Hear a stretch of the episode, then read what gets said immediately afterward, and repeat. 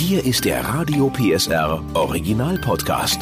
Familienfuchs, der Erziehungspodcast mit Henriette Fee Grützner und Familientherapeut und Erziehungscoach Andi Weinert. Heute falsche Freunde, was Eltern tun können.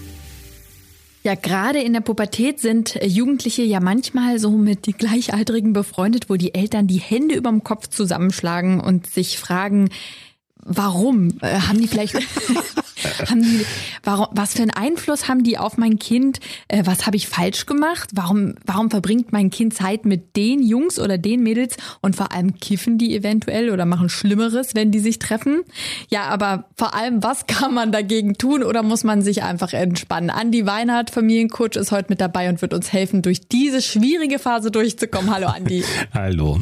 Andi, im Kindergarten, im Grundschulalter, wir kennen es alle, da haben wir ja noch richtig Einfluss. Da können wir ja sogar noch uns die Eltern nach Nettigkeit aussuchen und dann mhm. auch die mhm. Kinder, haben also einen Einfluss auf den Freundeskreis. Aber irgendwann geht's ja dann los und dann kommen die Kinder in die Pubertät und kommen mit Freunden nach Hause, wo man sich denkt, aha.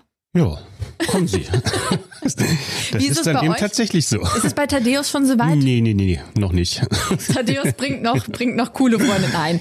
Das geht ja sowieso momentan etwas schwieriger, aber nee, also in der Tat sind wir da noch nicht, ähm, das ist glaube ich auch nicht bei allen immer so. Ist ja schon eher so ein Problem, da muss man ja auch tatsächlich sich in einem städtischen Kontext bewegen, dass man mehr Angebote an Freunden hat. Ich glaube, das, das wird dann ländlich schon wieder fast ein bisschen schwieriger, da komische Leute mit nach Hause zu bringen. Aber äh, wenn jetzt mein Kind die Freunde mit nach Hause bringt. Und das sind, sagen wir mal, schon ziemliche Freaks. Mhm. Was erzählt mir das dann über mein Kind? Habe ich da vielleicht ein falsches Bild von meinem Kind zu Hause? Nee, also ich glaube, vielleicht muss man da auch erstmal nochmal so ein bisschen ein paar Sachen zu erklären. Also heute reden wir ja über ein Thema, das jetzt nicht unbedingt allen Eltern so ganz fremd ist, sondern wo man natürlich schon auch sagt, okay, das ist ein Thema, das sich in der Pubertät schon so eher standardisiert, wiederholt.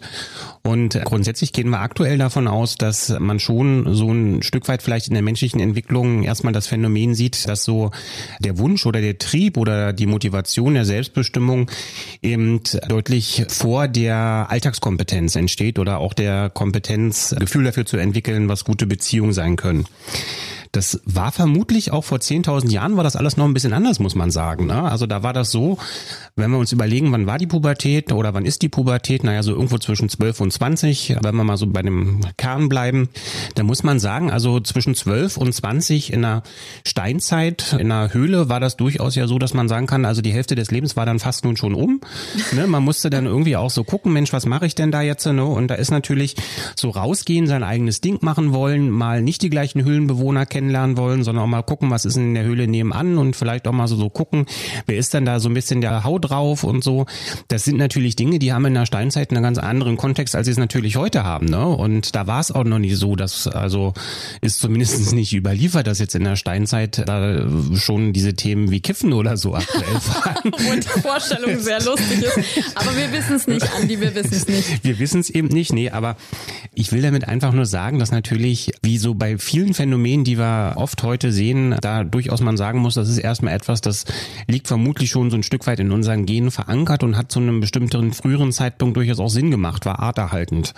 Und dieser Wunsch danach zu sagen, ich will halt nicht mit den gleichen Leuten immer abhängen, die ich auch immer kenne, ist natürlich auch vor der Idee zu sagen, ich werde erwachsen, ich fange an, mich für ganz neue Dinge zu interessieren, für Partnerschaft und Sexualität zu interessieren, ist da sozusagen aus biologischem Aspekt her erstmal relativ gut nachvollziehbar. Also äh, im Prinzip muss man sich sich keine Sorgen machen. Aber ähm, wie reagiere ich denn, wenn ich mich so ein bisschen erschrecke, wenn die Tür aufgeht und dann stehen da halt so zehn Gangster-Rapper auf einmal in meinem Wohnzimmer?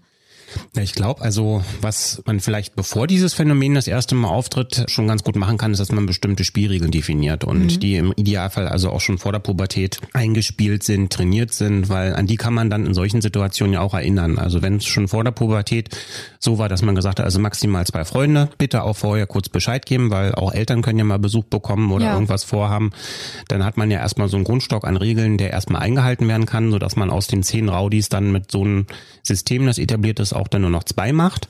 Und was ich immer ganz wichtig finde, ist, dass so dieser Urimpuls, dass man dann gleich so sagt, so, hm, ja, dann sage ich jetzt, nee, die dürfen nicht rein, weil die sehen so und so aus. Da kann man ja auch mal gucken, welche Schubladen man da vielleicht in seinem eigenen Denken bedient. Mhm. Und dann irgendwie so oft bei der Pubertät sich auch immer wieder klar macht, also der Wunsch nach Konfrontation und auch nach dem Austesten von Verbotenen, der ist ja da auch irgendwie da. Ja. Und wenn ich da selber so sage, nee, ich will das nicht und du darfst das nicht, dann sind das genau die zwei Karten, die ich da als Einladungskarten gerade an mein Kind rübergebe, zu sagen, okay, ich biete hier eine Oberfläche für Konfrontation an oder ich biete ja auch dadurch, dass das jetzt also von meiner Seite aus so verboten wird, biete ich dir eigentlich eine ideale Möglichkeit, dass du dich über meine Verbote hinwegsetzen kannst. Aber wenn ich jetzt das Gefühl habe, das ist einfach kein guter Umgang. Wir haben es jetzt ein bisschen spaßig gemacht, wenn, hm. wenn man wirklich das Gefühl hat, oh, ne, ich, ich weiß von dem oder ich habe den schon da und dabei erwischt oder gesehen und man sagt einfach, ich möchte eigentlich nicht, dass du mit diesen Leuten abhängst. Hm. Wie, wie kann ich das denn, ohne dass es eine totale Konfrontation gibt, mit meinem Kind klären? Indem man seine Vorbehalte ganz klar mit dem Kind erwachsen auch bespricht. Also das wünschen sich ja unsere Kinder. Also ganz oft ist es ja in Alltagssituationen doch oft so, dass man sagt, nee, ich will das einfach nicht. Und dann wird das nicht richtig begründet, weil man dann schon wieder 20 andere Sachen irgendwie zu tun hat und denkt, man will sich mit dem Problem gar nicht auseinandersetzen. Meine Erfahrung ist die, dass wenn man sich wirklich ernsthaft mit dem Kind hinsetzt und sagt, du pass mal auf, das und das und das ist alles schon passiert, dann wird das natürlich, weil Pubertät ja aus sonnigen und regnerischen Tagen besteht, wird man vielleicht an den sonnigen Tagen dann auch einen Zugang zu dem Kind finden. An regnerischen wird man vielleicht die Antwort bekommen, ja, ist mir doch egal.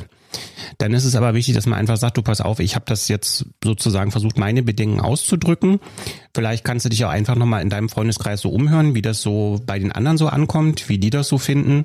Und das Wichtige ist dann, weil man ja dann auch so ein Stück weit den Weg in seinem Kopf schon weiterzeichnet und weiß, was dann vielleicht der dritte oder vierte Schritt ist, dass man am Ende, wenn dann die vielleicht tatsächliche Enttäuschung dann auch da ist und das Kind dann auch merkt, nee, ich wurde ausgenutzt oder das ist für mich jetzt kein guter Kontakt gewesen, dass man sich dann tunlichst diesen Satz spart. Das habe ich dir doch gesagt. Jetzt ist es ja das eine, dass man vielleicht merkt, das Kind zieht sich plötzlich anders an, es spricht plötzlich anders. Das sind ja so Anzeichen, wo man sagt, okay, mhm. da ist wohl ein neuer Freundeskreis am Start. Aber ähm, wo sind denn so Punkte, wo du sagen würdest, okay, aber da kann man jetzt kein Auge mehr zudrücken, da muss man wirklich äh, ins Gespräch gehen. Kennst du aus deiner praktischen Erfahrung so ein paar Anzeichen? Naja, also eine ganz, ganz harte rote wo wir wahrscheinlich alle sagen, ja, da muss man dann ein Stück weit vorgehen, ist, wenn es anfängt, dass es so in den Bereich des Jugendstrafrechts geht und wenn man also auch wirklich merkt, okay, grundsätzliche Absprachen funktionieren nicht mehr. Ne? Also wenn das Kind nicht mehr zur Schule geht, wenn man merkt, okay, gibt jetzt auch Lügen über wirklich stark relevante Dinge, da ist dann tatsächlich auch irgendwie so, dass man sagen muss, okay, wir müssen jetzt hinsetzen, wir haben dann grundsätzlich was zu klären. Aber wenn ich nicht mehr rankomme an das Kind, ne, weil es sagt, nee, interessiert mich nicht, mach die Tür zu, mach die Musik laut, was mache ich denn in so einem Moment, wenn man wirklich dann so hilflos ist?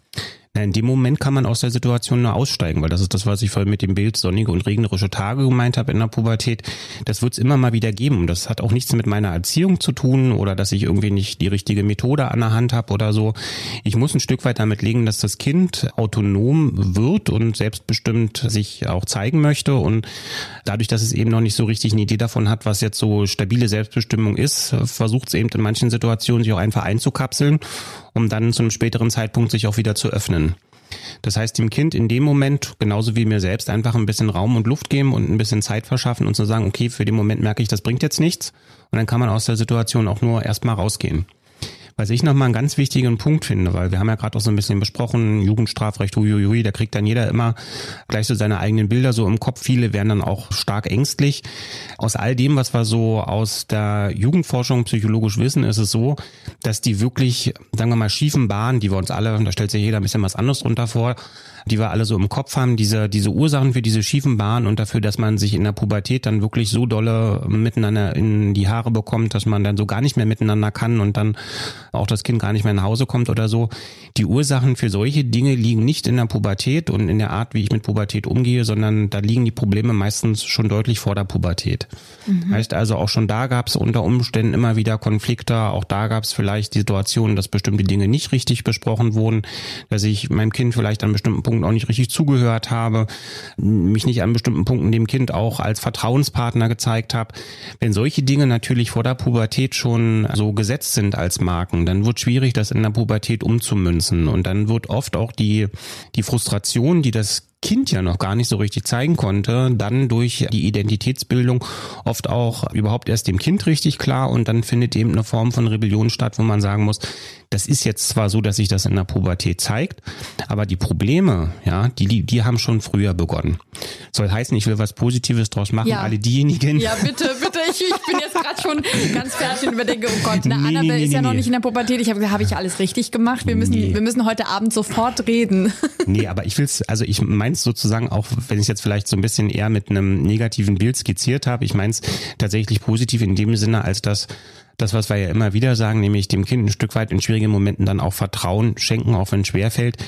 Wer so das Gefühl hat, dass vor der Pubertät eigentlich alles rund war und dass bestimmte Werte vermittelt werden konnten und dass bestimmte Dinge auch verlässlich miteinander funktioniert haben, das kommt wieder.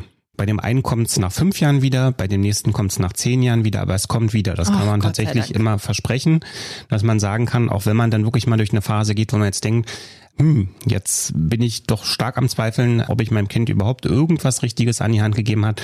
Das ist dann so ein Moment.